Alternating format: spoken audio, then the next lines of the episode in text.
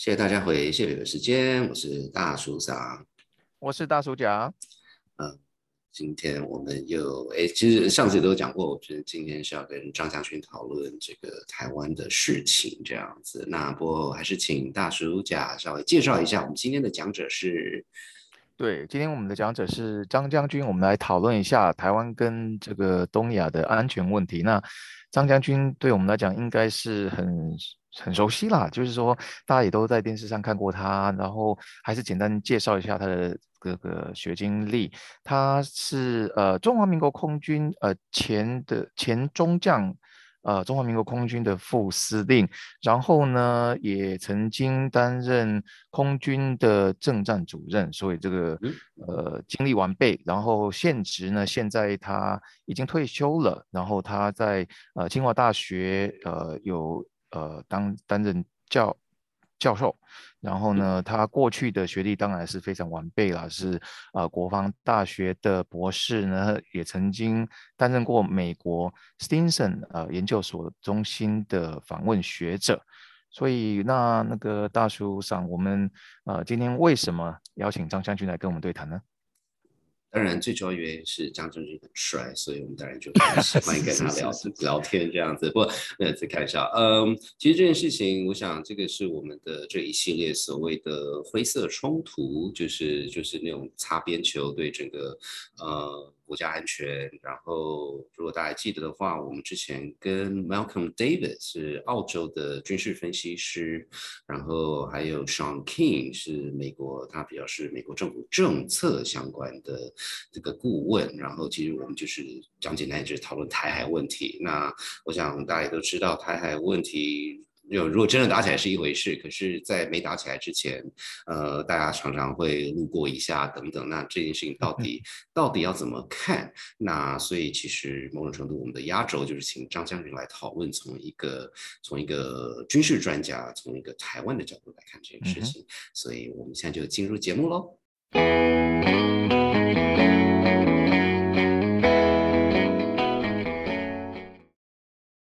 今天我们非常感谢张将军上我们节目，跟他跟大家分享这个所谓的 Gray Zone Conflict 的这件事情。我想，这个这件事情，大家不管在台湾，还是甚至我们在美国，在其他地区的朋友，大家一直也是很关心，呃，很担心这个不小心，这个这个这个假戏成真这样子。那我想，我们当然很很希望有有一个台湾，然后很一个很 insider 的 perspective 这样。所以，呃，先请张勋跟呃我们的听众打个招呼，然后也直接跳进去说，是不是请张将军跟我们讲一下，在他的眼里，他有很专专业的角度，呃，台湾面对的 Gray Zone Conflict 是什么？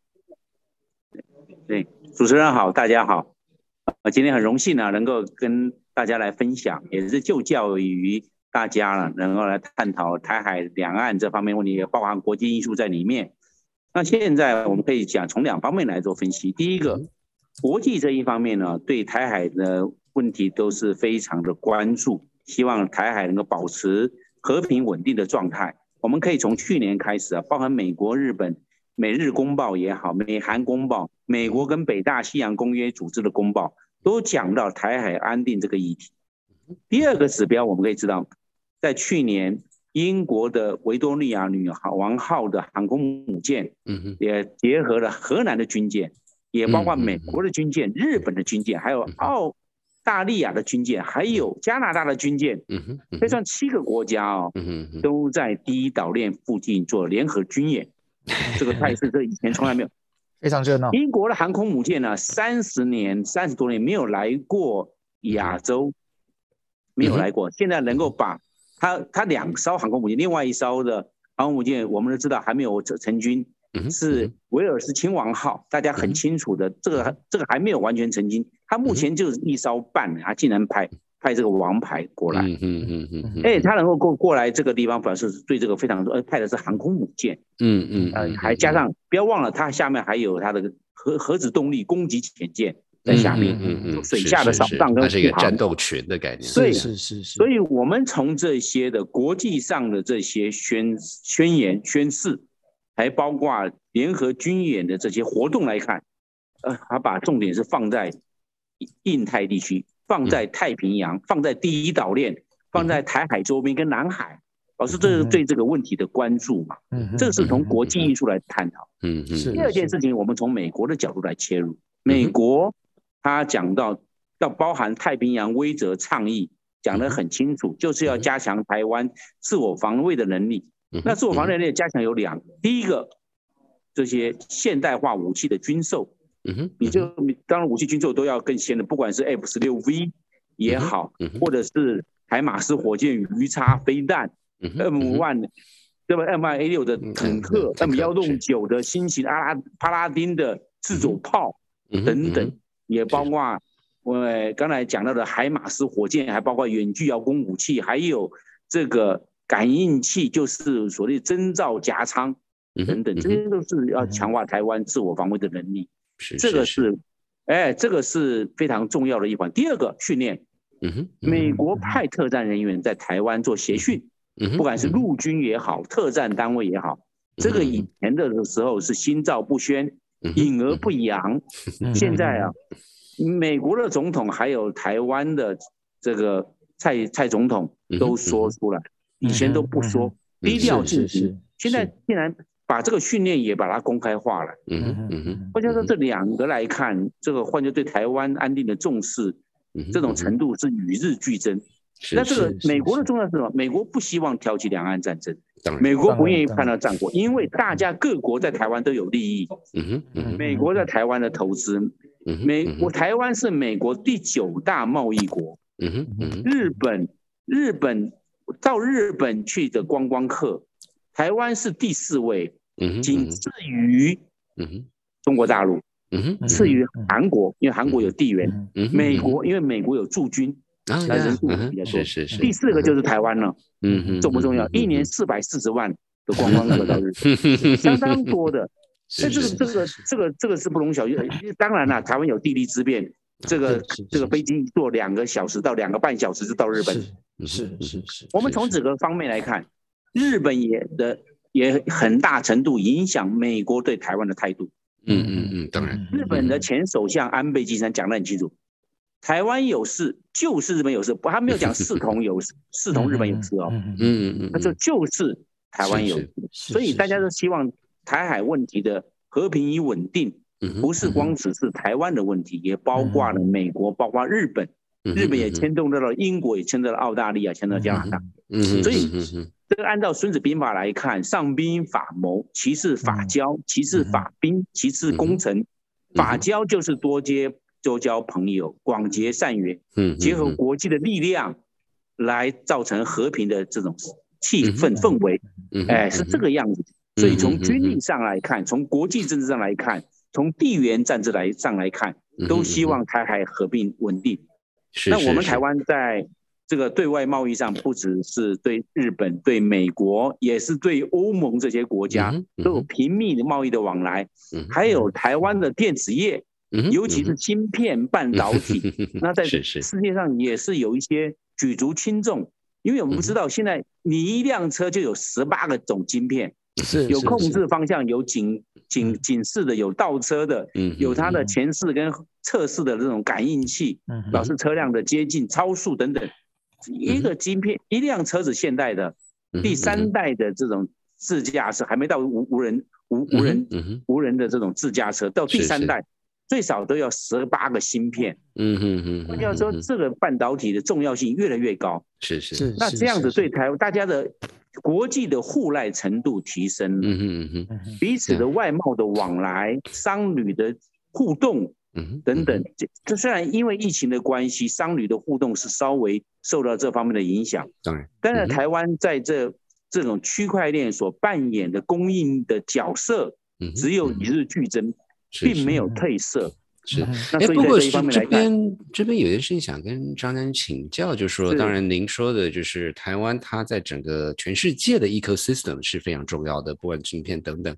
可是反过来讲，当然这这是有一点，就是至少一两年前的事情了，就是美国政府对于这个中国的就是哦什么呃，特别是晶片这一块，这个不行，那个不行啊、那你就是一定要选边站等等。那会不会有一个状况是，就是想想当年美国对日本的制裁，才引成这个珍珠岛的攻击？他们觉得我我现在不攻击你，呃，我以后没机嗯会了，会会有这样子的考量吗？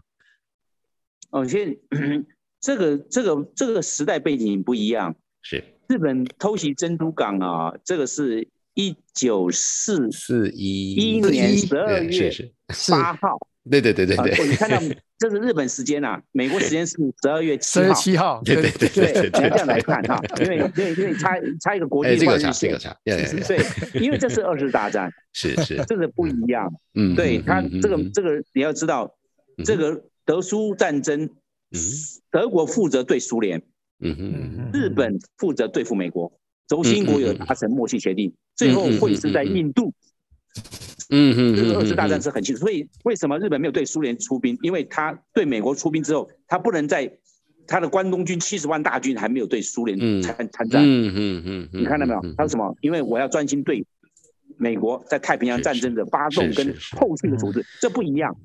嗯那那现在这个情况呢？我们这边台湾呢，现在有这个芯片、这个芯片的这个技术，我们是站在民主阵营这一边。嗯当然。中共是共产阵营，共产阵是营现在中共跟美国有金融战、有贸易战、有有经济战嗯、有科技战，包含智慧财产权的战争。是是是已经变成大国较劲了，是是因为目前中国大陆的国力是美国的百分之七十，嗯嗯嗯它的现在的国民总生产大概是十五兆美元，因为受了疫情影响，受了一些受了一些干扰。嗯。美国的国民总生产是二十一兆美元，嗯，现在国力日变会有接近的状况之下，那因为中共共产制度它有举国之力，嗯哼，它这个布料一致，它有这个的便利性。那美国是自由国家，我们台湾是自由民主的国家，自由民主的强调的多元，是是强调注重个体的价值，强调的是民主跟人权。那这样子的话又不一样了。那我们台湾现在在的，就是因为制度是在这个自由、民主跟人权这一边。张将军，您刚才那美讲到国就比较放的心的下，站在美国这一是边了。您刚才讲到那现在的话，阵营就台湾在民主阵营这边，那那我就做点联想，就是说，哎，现在因为其实最近大家也也讨论度蛮高，就是呃，俄罗斯跟乌克兰他们也是某种程度是有一点点阵，就等于是乌克兰在决定说他到底要站在哪一边的阵营。那这个是可不可以做有？我们从外行的角度就看热闹而已，就是说，那对俄罗斯跟乌克兰以及中国大陆跟台湾这个关系可以做一个比较吗？当然有人说啊，这完全不一样；有人说它的相似点跟相差异点，可不可以请张将军跟我们稍微分析一下？我想它的相似点呢、少于差异点，嗯，差，异点。乌克兰跟俄罗斯、台湾跟中国大陆，它的差异点是比较大的。嗯我们看乌克兰，乌克兰是以前苏维埃社会主义共和国联邦的加盟共和国之一，是是是，以前是一起的。嗯哼，那以前的除了这苏苏维埃加社会主义共和国联邦之外，还有北华沙公约组织对到的北大西洋公约组织。是是，那现在俄国这两个防线崩溃了，第一个，它在一九九零年代它已经解体了，现在变成俄罗斯了，是。国土面积变小，当然它国土面积一千七百万平方公里还相当大，但是它现在人口从两亿多现在变成一亿四千万，嗯整个国力是衰减的。现在普林上来，他当然需要恢复昔日俄罗斯变成以前的苏联这种这种架势啊。那现在乌克兰，他现在如果要他的按照现在总统按照宪法就是要加入北约，他是一个主权的国家，它有权利依照宪法加入北约。但是今天俄罗斯这样看，你以前是我的加盟共和国，我们是以前一体的，现在你现在让北约东扩到兵临城下，那我到我家门口了。我以前的华沙公约组织已经没有缓冲了，你又到我家门口，我连死两层啊，可以再让了吗？现在站在俄国地缘战略来看，嗯嗯嗯当然不允许了。而且乌克兰又分为这个克什米亚，在二零一四年已经被苏联并并俄罗斯并吞了。是是。乌东地区的我们叫顿巴斯，在乌东，嗯哼嗯，现在是做俄罗斯的，这乌克兰叫叛军呐，但是俄罗斯这个是民族自治区，是他的这个支持的，对，是顿巴斯的，他的两个州在那边，现在就变成是可忍孰不可忍。嗯嗯嗯嗯嗯嗯嗯，对，我的势力范围现在要加入北大西洋公园，就到我家门口了。我的俄罗斯都没了，我还要这个世界干什么？嗯嗯嗯嗯嗯，对不对？俄罗斯是世界上唯一敢打核武的国家，有事没事他动用用核武，他的战术性核武，那战术性核武当量级最低到七十二公吨哦，嗯嗯，然后也有八百公吨到两千公吨的战术级核武，他敢用哦。战略核武不讲，战略核武。俄罗斯它有三千六百枚战略核武，三千六百，它是常态部署是一千五百枚，常态部署。所以俄罗斯其实目前全世界上战略核武一千一万三千多件，它占了一半，六千五百件占了一半，是，是这个样子。它核武，而且大家知道。地域广大的这种国家，他不怕打核，嗯，是 是是，他有本钱，经不起核 核核弹有众生，对，是这个样子嘛？我的我我我我本钱多，大家来玩梭哈，来 变成这样，所以俄罗斯的这 跟乌克兰状况不一样。那我们现在反过来讲，台海，台海两岸呢是制度之争，是共产制度跟民主制度。另外一个，大家知道。有台湾有天下，嗯，谁拥有台湾就谁拥有天下。嗯嗯，台湾现在站在民主阵营这一边，当然他当然希望能够拿得台湾得天下。是是是。今天中共如果没有得台湾，他永远困在第一岛链，他只是一个准海权内海的国家，没有变成海办法成海权国家。中共的海岸线两万公里。中共的岛屿数七千多个岛屿，嗯嗯嗯那他说他是一个海权国家，但是我看你困在第一岛链，你跟人说出出太平洋就出不去了，你没没办法出去，你能说你是海权国家吗？是，所以中共只讲就是说，不要怀疑中共统一台湾的决心，他一直讲这句话，是是是。那这个台湾也讲啊，你不要以低估台湾要。拥拥有自由、民主、人权的决心，也这样讲。是是，那谁都没有错。但是问题是，国际现实现在走向和平这一端，从乌克兰可以看得出来。嗯，法国的马克龙做穿梭，德国的肖兹总理做斡旋。嗯嗯美国的总统拜登打热线电话，一个小时又两分钟。嗯嗯，他这些穿梭跟斡旋是为了什么？也是区域的稳定呢。是。那台湾现在目前状况是这样，但是问题是两个背景环境嘛一个是地缘，另外一个是大国。哎，那中共要从区域大国迈向这个全球大国的角色之中，台湾绝对是他的一个非常重要的踏脚石跟试金，因为现在中共主权的纷争有四个地方。在中印边境之间，它是以采取缓和，嗯哼，所以中印边境已经产已经进行了十四次军级的谈判，嗯哼嗯哼，也缓和了。钓鱼台做搁置，嗯哼，中共的两艘飞弹驱逐舰和护卫舰一直在东海，在钓鱼台周边的海域做活动，就是。希望对日本搁置，我们都不要动。我也军队在这边，我也不上去，你也不能上去。在南海问题继续填礁造岛达成一定的。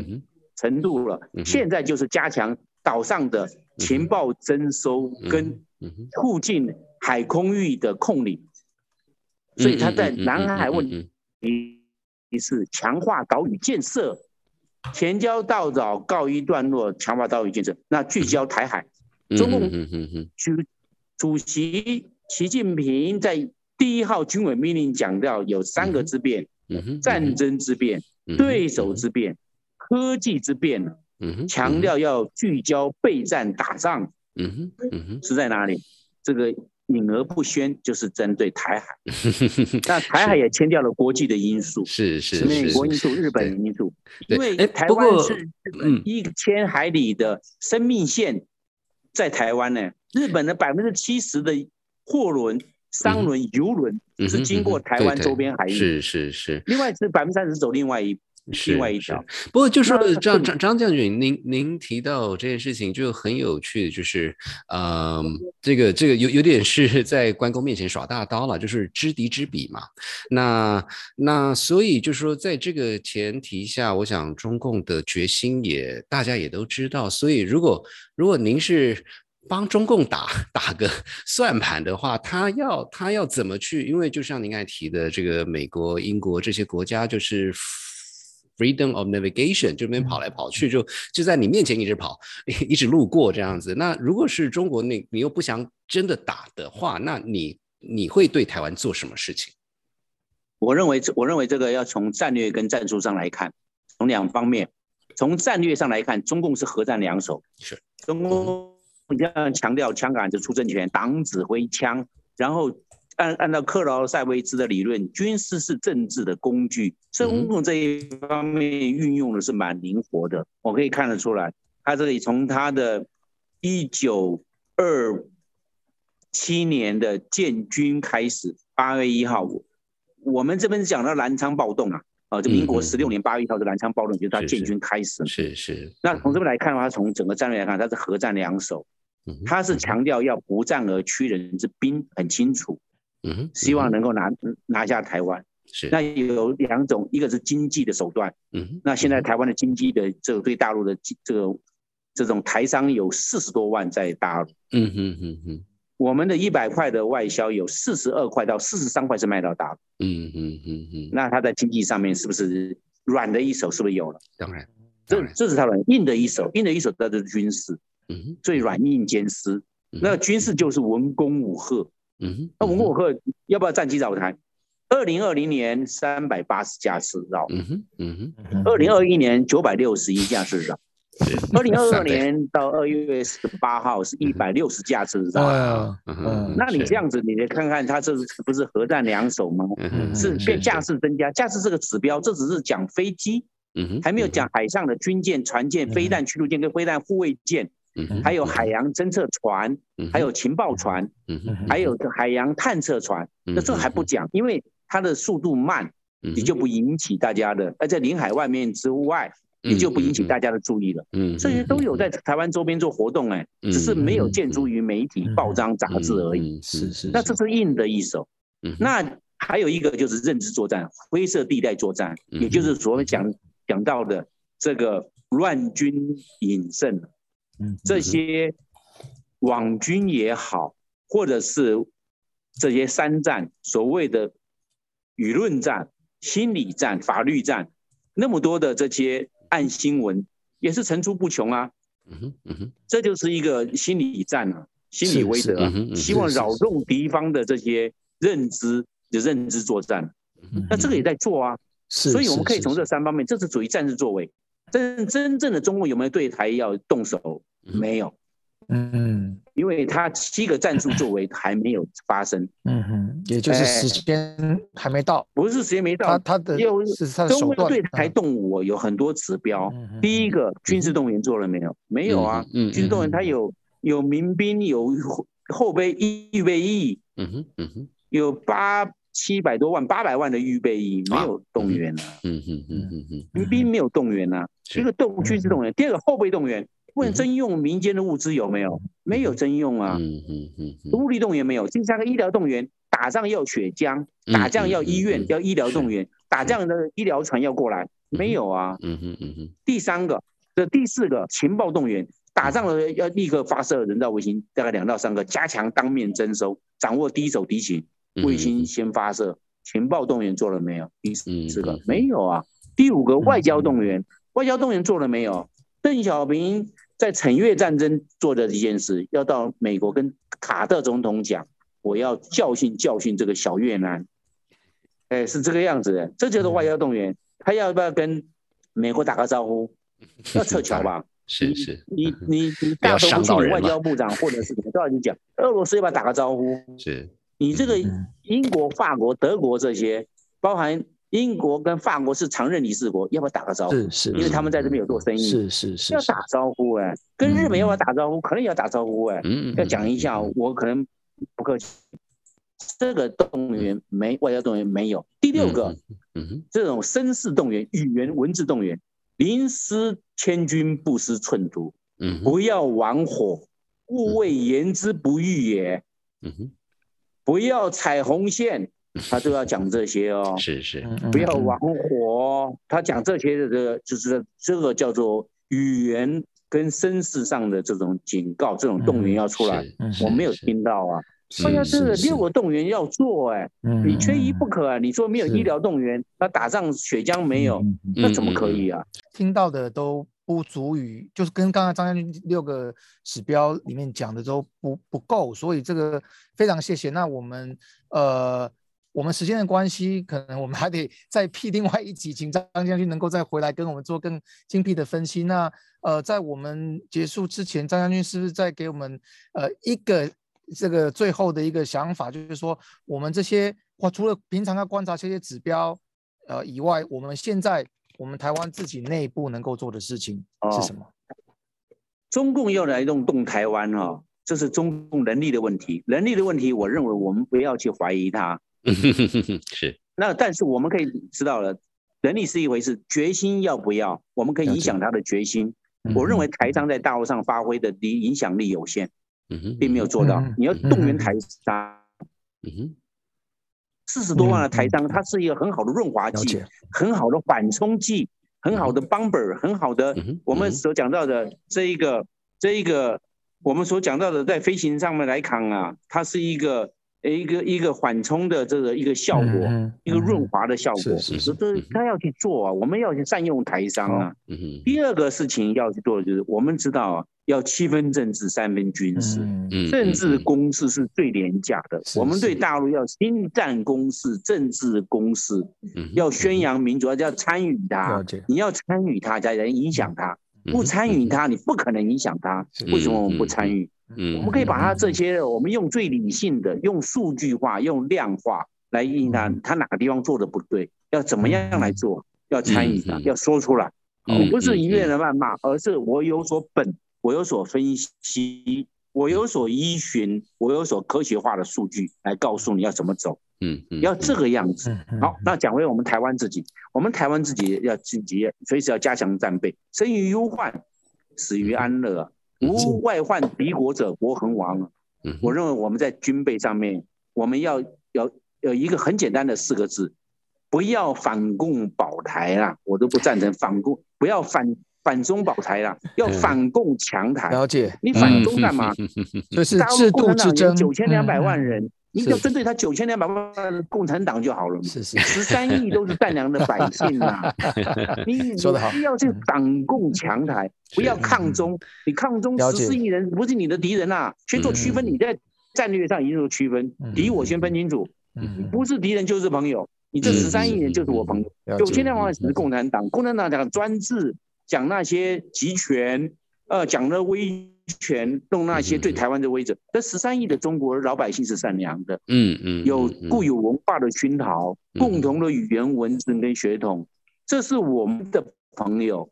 这嗯十三亿是我们的好朋友，嗯嗯好甚至好亲戚。只是我们对的是反共，嗯反共保台强台，了解，反共产党就好好。你这样子才不要聚焦，军事上的聚焦，你不要贝多利分，这个都是那，那你你退敌人太多不可以。嗯，我们台湾要这样，要强军，要强台，把经济体制弄好，哎，不断的在在革新换代，然后武器装备要精良，训练要扎实，你这样可以替代了。台湾海峡有两百公，非常好走，哎，善于战略跟战术，可以击敌于源头，毁敌于半渡，在滨海决胜做最后的摧毁。这个可以有各种的防线，可以做有效的屏障，用凯达格兰防线也好，或者是我们所讲到的这个福尔摩沙防线，也可以做出来。在什么地方我们可以做什么样摧毁？是是可以逐次歼灭、逐次歼敌，在军事上可以，但是我们备而不用，因为越有强大的军力，台湾的老百姓会越有自信心，是讲话更能够理直气壮，信心满满。如果在军事上你是一要靠外援、靠外面，然后自己力量不够，买到的装备、训练不够，你会自信心不够，嗯你会瞻前顾后，你会熙熙惶惶，你会信心不够，会这个状况。是，所以为什么要是强军？所以反共强台、强军强台，这是必然要走的路。嗯，那至于嗯怎怎么走历史的脚步，很难说。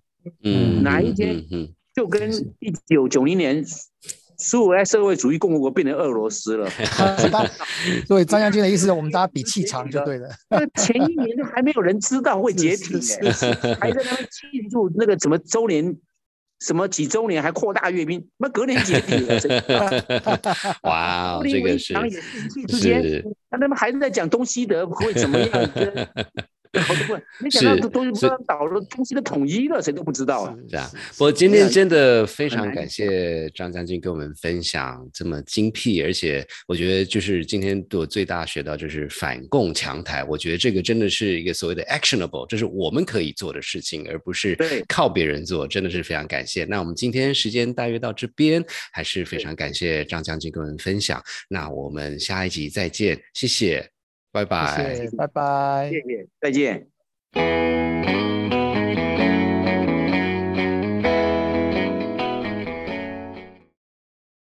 哇，非常感谢张将军这么精辟的给我们分析，从台湾什么可以做，什么可能要想想看。那大叔讲，你觉得呢？我觉得张将军讲的很很丰富，然后也很多面向让我们能够来思考哦。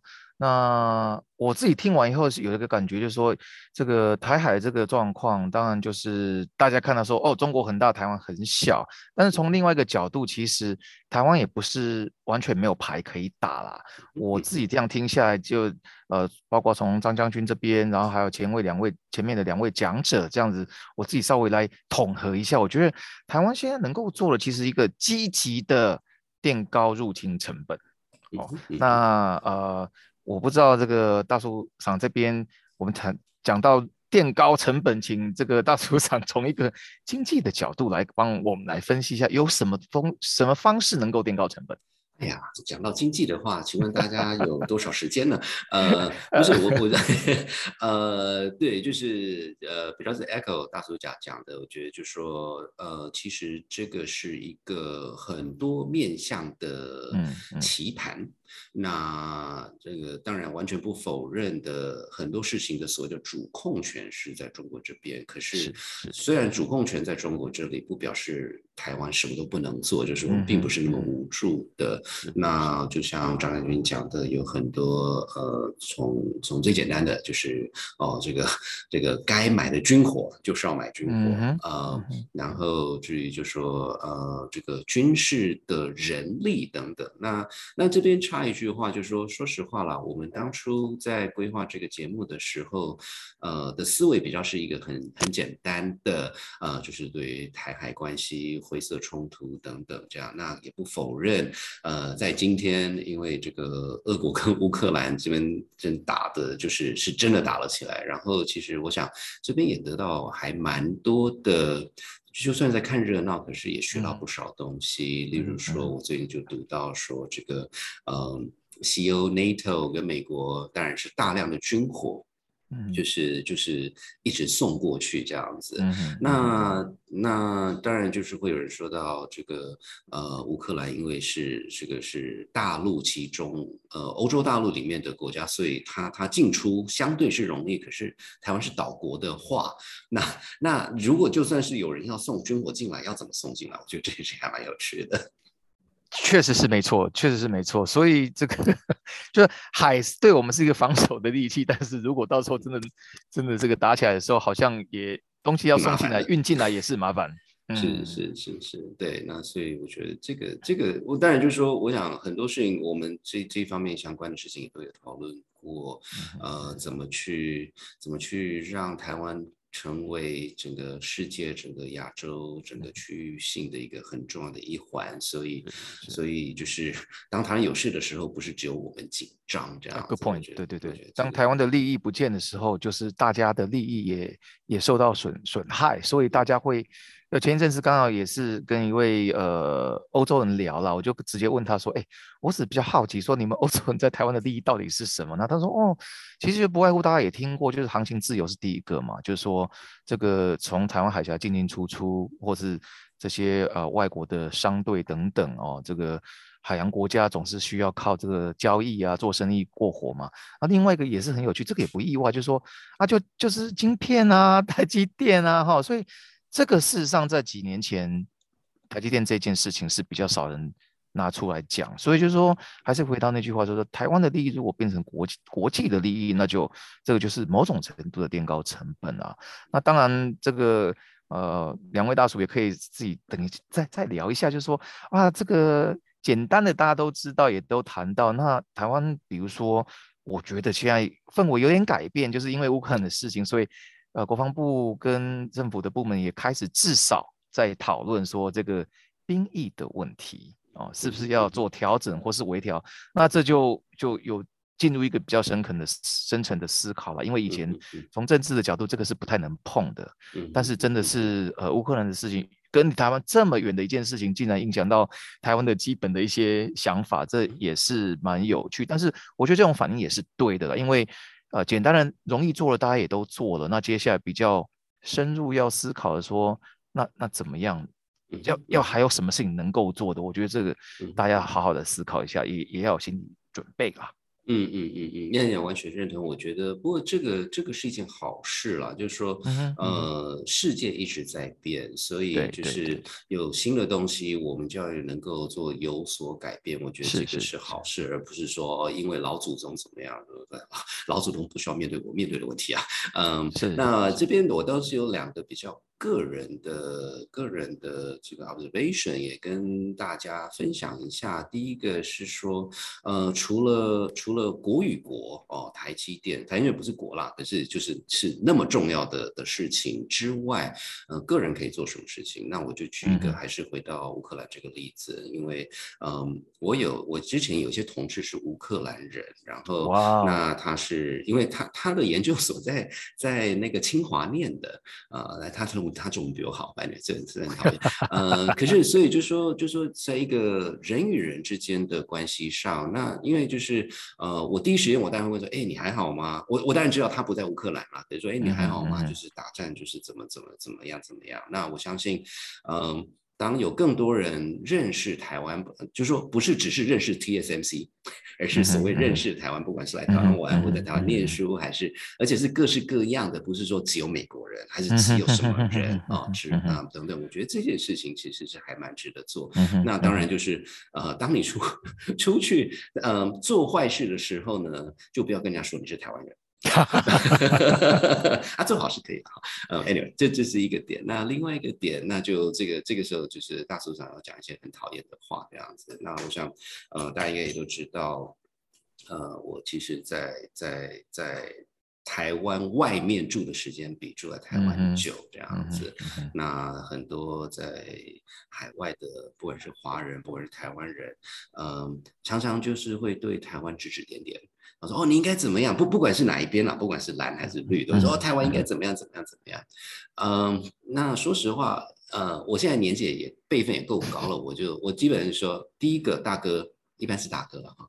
嗯，我说大哥，台湾的税你付过吗？啊，那台湾出事的时候，你你可能年纪太大，你会叫你孩子回来保护台湾嗯？啊，阿良都不做啊，请问你你的高见是？是怎么样？你就是喜欢对别人指指点点啊？你不是说中国不可以对他指指点点 啊？那为什么你可以就对他指指点点？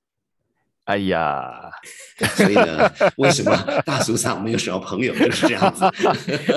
最近最近某位这个呃半导体大佬，我们就姑且不说名字，那他他是已经没有台湾国籍了，也常常这个对很热心两岸事务，然后然后有人终于问他说啊啊。你你没有台湾护照，出事的时候你只能帮？他说，我我我不知道，我在 我不知道。他说他自己，他说，但是他的儿子是台湾公民，他他的儿子会回来那个保卫台湾。那大家他这样讲，我就无法讲了。但我比较想知道是他他可以强迫他小孩子吗？这什么时代了？那么这两码回事啦。可是就是你没有什么立场讲任何话嘛？因为其实 anyway 就是就是而而且很有趣的说，我觉得这个是。这个比较不是什么蓝或绿还是怎么是是是是这个是是是是说，哎呀，那旁边讲给你看热闹的，大叔赏的大叔赏的经济魂出来了，先问有没有缴税啊？没错，没错，这是比较法律，就是你有没有是是是是 standing 啊？你没有 standing，那边会跟画靴这样子。Anyway，好，这件事情呢，呃，我们 可真的可以讲很久。不过，不过，呃，这个灰色冲突哦，呃，讨论台湾状况的这一系列，我们今天这边暂时先告告一段落，也先很感谢大家收听。那我们下个礼拜，呃，有一个也是非常有趣的，呃，我们有跟那个京都大学的一个好朋友，那个亚马乌奇 U U U 大嘎桑讨论什么叫创新。嗯，那这个这个，那那我先就稍微爆爆料一下，他讲的创新是很宏观的，这跟人文史是有关的。那也请大家多多期待。那我们今天节目就到这里了，谢谢，拜拜。拜拜。谢谢大家收听今天的谢伯伯时间。在节目正式结束之前，我们要感谢谢伯伯时间的制作团队。我是 Hannah，我们的团队成员还有 Ariel、Lalisa 跟 Oliver，当然也别忘了大叔赏及大叔奖。如果你喜欢我们的节目，别忘了订阅、按赞、分享、留五颗星。有任何想法都欢迎留言告诉我们。而在这段疫情里，大家也要记得照顾自己，关心身边的人。祝大家平安健康，我们下集见喽，拜拜。